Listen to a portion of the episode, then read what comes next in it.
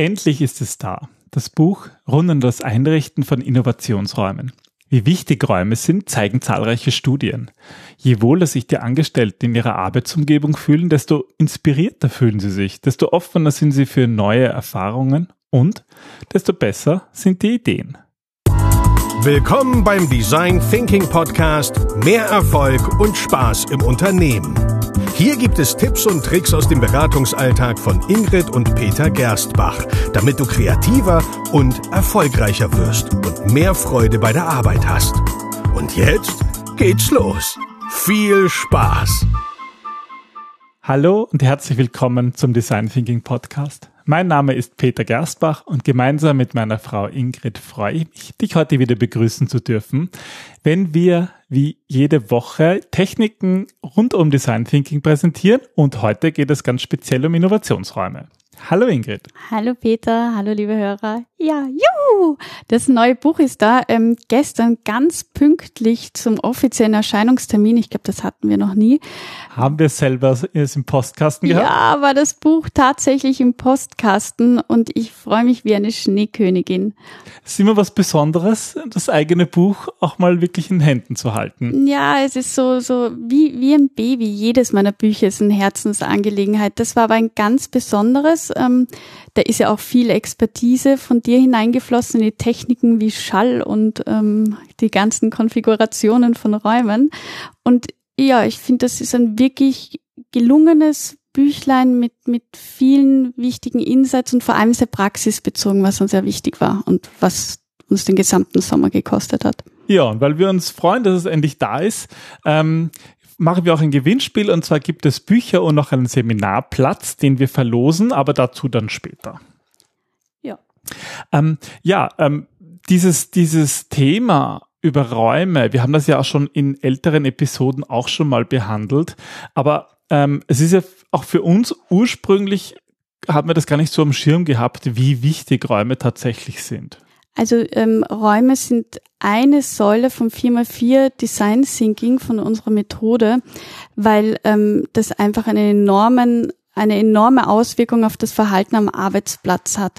Und ich glaube, dass das Thema Räume auch deswegen nicht zuletzt an, an Bedeutung gewonnen hat, weil einfach Innovation und Kreativität als Schlüsselelemente immer wichtiger wird. Und ja, genau das ist eigentlich das Thema in dem neuen Buch, wo es darum geht, welche physischen Merkmale von Innovationsräumen wichtig sind und ähm, andererseits auch, wie, wie man das als Unternehmen bewusst nutzen kann. Also wir merken das ja auch immer in unseren Workshops. Es macht einen riesigen Unterschied, ob man diese Tipps und Tricks rund um den Einbezug von Räumen kennt und Workshops werden dadurch viel erfolgreicher. Und wann immer wir eben auch nicht in guten Räumen sind, dann merkt man das, dass irgendwie auch diese dass diese Energie oft fehlt und dass die Leute zum Beispiel nicht aufstehen und was tun, sondern ewig nur hm. quatschen. Ich fand das, also für mich war das ja besonders interessant, dass meine Anfangshypothese, dass ich die selber ähm, ja ähm, revidiert ja revidieren musste, ja. ja also zumindest anpassen musste weil ich dachte dass dass es der Raum ist der Menschen kreativ macht und dass es eigentlich also dass es darum geht den Fokus wirklich auf auf die Dinge im Raum zu legen aber es hilft nichts, wenn du den coolsten Raum hast mit dem besten Möbel, mhm. wenn die Kultur und die Werte eines Unternehmens nicht dazu passen. Und das ist, ähm, das geht so Hand in Hand. Du kannst das eine ohne dem anderen nicht machen. Und, und der schönste Raum ähm, bringt nichts, bringt nichts ja. wenn, wenn das nicht intern ähm, gefördert und gelebt wird mhm. vor allem. Auf der anderen Seite, das innovativste Unternehmen wird nicht innovativ sein, wenn es vielleicht die Menschen hat, aber ihnen nicht die Umgebung gibt, das zu, auszuleben. Ja, so wie du sagst, es muss beides Hand in Hand gehen. Mhm. Und darum geht es ja auch viel in dem Buch. Es geht ja auch nicht nur um Räume, sondern auch immer um dieses Mindset, was dir, glaube ich, auch im Design Thinking wichtig ist und was in diesem Fall bei Innovationsräumen genauso gilt. Ähm, was würdest du sagen, für wen ist eigentlich das Buch gedacht? Für wen hast du das Buch geschrieben? Also hier war der Fokus wirklich Führungskräfte und auch Mitarbeiter, die ähm, ja die entschlossen sind, im Team ähm, Kreativität zu fördern und vor allem auch den Fokus auf eine kollaborative Umgebung zu, zu bringen. Ähm, wir haben darin ganz praktische und viele Umsetzungstipps ähm, herausgearbeitet, eben auch was wir gelernt haben bei der Erstellung oder mhm. Entwicklung von unserem Design Thinking Space. Aber wir haben ja auch den Sommer ähm, viel unterwegs verbracht in, in Deutschland und in der Schweiz und haben uns unterschiedlichste Räume angesehen, positive und negative Beispiele. Ja. Und haben da auch ganz viel ähm, aus diesem Wissen herausgezogen. Und da geht es eben nicht nur um, also die Möbel, welche Möbel man kauft jetzt im Sinne von Marke, das ist in Wahrheit nicht so wichtig. Aber wichtig ist, wie du was wo einsetzt, um, um optimale Wirkung zu erzielen. Und das ist der Fokus von dem Buch. Und ähm, ja, man kann natürlich auch einen Innovationsraum im, im eigenen Haus oder in der eigenen Wohnung einrichten. Also im, im, Keller oder im ja. Dachgeschoss ausbauen. Aber ideal ist natürlich, wenn man ein Team hat, das den auch wirklich nutzen möchte und wo es auch wirklich darum geht, diese, diesen kollaborativen Faktor möglichst auszuleben. Ja, du sagst ja Führungskräfte, aber auch Mitarbeiter und gerade bei diesem kollaborativen Arbeiten, da ist es, glaube ich, wichtig, dass, dass da jeder mitmachen kann. Ich brauche jetzt, brauche jetzt nicht ein großes Budget und ich brauche jetzt auch nicht einmal im Unternehmen ähm, oft ähm, dieses, dieses äh, eben ein Budget oder den Auftrag, einen Innovationsraum zu machen. Das Buch ist ja auch gedacht für die, die vielleicht einfach ein Büro haben und das ein bisschen nutzen wollen, sich da Inspiration holen wollen. Und dazu gibt es auch noch Links. Wir freuen uns natürlich, wenn ihr das Buch ähm, kauft, aber wir haben auch Links, ähm, die wir dann, die wir dann, ähm, die auf unserer Website drauf sind mit ein paar Tipps und Tricks. Wer das Buch kaufen möchte, kann das natürlich machen über ganz normal über den Buchhandel. Ähm, ich hatte so die Idee, ähm, das, das Buch ist, im, ist im, im Hansa Verlag erschienen und deswegen ähm, ist es auch überall im Buchhandel erreichbar, sozusagen von A bis Z. Bei A denkt man natürlich sofort an Amazon, hm. Amazon, dort gibt es das Buch natürlich auch. Und bei Z? Und bei Z ist mir nichts eingefallen. Dann habe ich gegoogelt und dann habe ich gefunden, es gibt in Wien eine kleine Buchhandlung, die heißt Zum gläsernen Dachel. Also das ist das Z zum, okay. zum gläsernen Dachel. Das werden wir auch verlinken. Das werden wir verlinken, ja. Das ist, wir kennen sie nicht, die Buchhandlung, aber es schaut irgendwie. Es schaut nett schaut aus nett und ich finde, wir sollten kleine Buchhandlungen wirklich fördern und, und das ist auch eine spezialisierte und deswegen, ja, wenn möglich, ähm, kauft doch die Bücher auch in den kleinen Buchhandlungen. Das ist total nett zum Schmökern. Und also ich bin ja jemand, wenn ich einkaufen gehe, findet man mich definitiv in einer Buchhandlung und nicht unbedingt in einem ähm, Shopping. Shopping Center ja. mit Buchhandlung, das ist, ist aushaltbar. Ja, kommt auf die Buchhandlung an. Ja, und eine Variante ist eben das gläserne Dachel in der Burggasse im siebten Bezirk in Wien, aber es gibt natürlich noch viele andere äh, Buchhandlungen auch, wo man das Buch bekommen kann. Ähm, ja, ähm, Innovationsräume ist der Titel. Der Untertitel lautet Raumkonzepte für agile Teams. Warum eigentlich agile Teams? Ähm, was, was spielt da eigentlich eine Rolle? Naja, ähm, es geht eben in Sachen Innovation ähm, gerade um diese Kollaboration, du hast es gerade gesagt. Und es geht bei physischen Räumen viel mehr als großartige Arbeitsplätze, sondern es ist immer ein Ausdruck dieser ganzen gelebten Kultur, dieser Innovationskultur und der Kreativität. Und ähm, physische Räume fördern aber diese Kreativität, ein agiles Vorgehen und Teamleistung ganz stark. Und ähm, es gibt aber viele Dinge, die man beachten sollte, damit das genau dieses agile Vorgehen auch wirklich genutzt und gefördert und gefordert wird.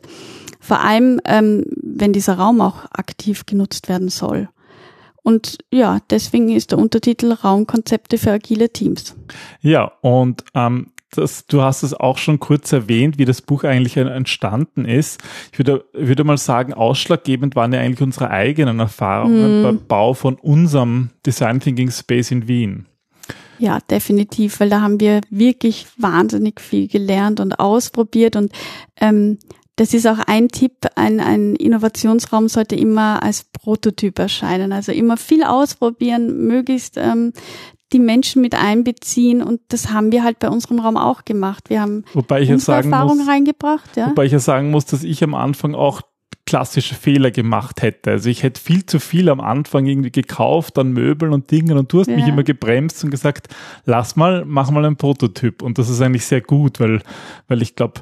Ganz viele Dinge haben wir nicht gebraucht oder ja. haben wir anders ersetzt oder gelöst. Und das ist dann einfach einerseits sehr teuer und andererseits äh, will man dann auch nicht mehr so viel ändern. Und ja. ich glaube, es ist gut, wenn man mit weniger startet und lieber schaut, was man wirklich braucht. Und und ich glaube, das ist ja auch das Wichtige in dem Buch, ähm, dass es sehr stark auf die Situation abhängt. Es gibt nicht den perfekten Nein, Innovationsraum. Nein, definitiv nicht. Also es wäre auch falsch zu sagen, ähm, es gibt ein Patentrezept, wie Unternehmen jetzt einen Innovationsraum erstellen können, weil es eben ganz, ganz stark auf, auf die gelebte Kultur einerseits und andererseits auf das, was Unternehmen damit bezwecken wollen, mhm. ankommt. Weil nicht jedes Unternehmen will jetzt ähm, unbedingt Kreativität en masse fördern. Bei manchen geht es vielleicht einfach nur darum, dass sie, dass sie anders miteinander kollaborieren und, und sich austauschen oder vielleicht auch ähm, mit Kunden oder externen Lieferanten zusammenarbeiten. Also es gibt ja ganz viele unterschiedliche Szenarien, die einfach ein wichtiger Input sind. Also wir wissen natürlich, wie unser Raum genutzt wird oder wie wir unseren Raum nutzen, weil wir vermieten ihn ja auch. Ähm, und wir haben auch natürlich im Rahmen unserer Beratungstätigkeit, vor allem jetzt in Deutschland, Österreich und der Schweiz, auch selber viele Räume gesehen, die natürlich auch eingeflossen sind in das Buch. Mhm. Und ich sag mal, es gibt ja welche, wo wir uns sehr unwohl gefühlt haben, auch einen Workshop zu machen. Ja. Es gibt welche, die super funktioniert haben und man kann sich immer sagen, warum das so ist. Zumindest nicht am ersten Blick. Nein, nicht, nicht. Also wir haben uns jetzt ganz intensiv damit beschäftigt, deswegen würde ich dem widersprechen. Und ich glaube, man kann sehr wohl sagen. Oder wir konnten es am Anfang nicht, so wollte ich eigentlich sagen. Nein, aber es ist, also ich glaube, viele, viele unserer Hörer kennen auch dieses Gefühl, wenn man reinkommt und, und sich nicht wohlfühlt und gar nicht sagen kann, mhm. warum, oder wenn man merkt, die Stimmung ist nicht gut oder irgendwas, irgendwas passt nicht. Ähm, und das ist so eine Intuition, ein Bauchgefühl. Das sind halt oft Erfahrungen, die wir schon gesammelt haben und die unser Unterbewusstes dann aussendet.